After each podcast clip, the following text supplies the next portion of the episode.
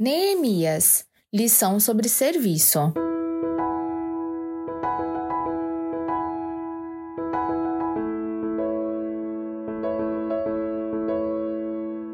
Pouco depois de retornar a Jerusalém, Neemias conduziu uma inspeção noturna dos muros para verificar qual era a situação real da cidade e ter uma noção de quanto trabalho havia a ser feito.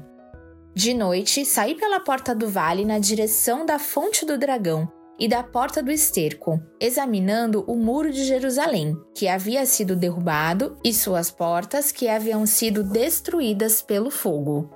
Fui até a porta da fonte e do tanque do rei, mas ali não havia espaço para o meu animal passar. Por isso subi o vale, ainda de noite, examinando o muro. Finalmente voltei e tornei a entrar pela porta do vale. Os oficiais não sabiam aonde eu tinha ido ou o que eu estava fazendo, pois até então eu não tinha dito nada aos judeus, aos sacerdotes, aos nobres, aos oficiais e aos outros que iriam realizar a obra. Então eu lhes disse: Vejam a situação terrível em que estamos. Jerusalém está em ruínas e suas portas foram destruídas pelo fogo. Venham, vamos reconstruir os muros de Jerusalém para que não fiquemos mais nesta situação humilhante. Também lhes contei como Deus tinha sido bondoso comigo e o que o rei tinha me dito. Eles responderam: Sim, vamos começar a reconstrução, e se encheram de coragem para a realização desse bom projeto. Isso está no capítulo 2, versículos 13 a 18. Neemias estava consciente da bênção de Deus, por isso, encorajou e aconselhou os oficiais da cidade a ajudarem na reconstrução.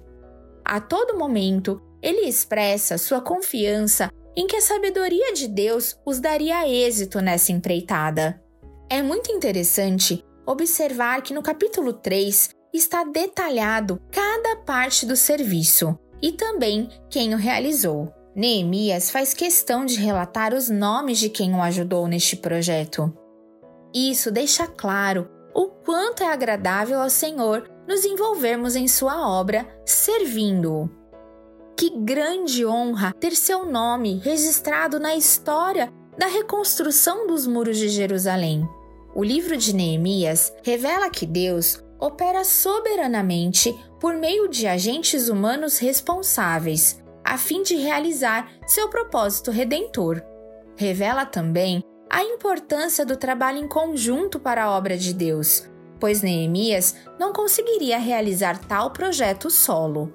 Ele teve a iniciativa de planejar e organizar a ação, mas muitos outros também tiveram iniciativa e se envolveram e ajudaram. A sexta lição é serviço. Deus espera que os cristãos se encorajem na obra, dispondo tempo e recursos para realizar os propósitos redentores dele. Ele poderia agir como quisesse, pois tem poder infinito.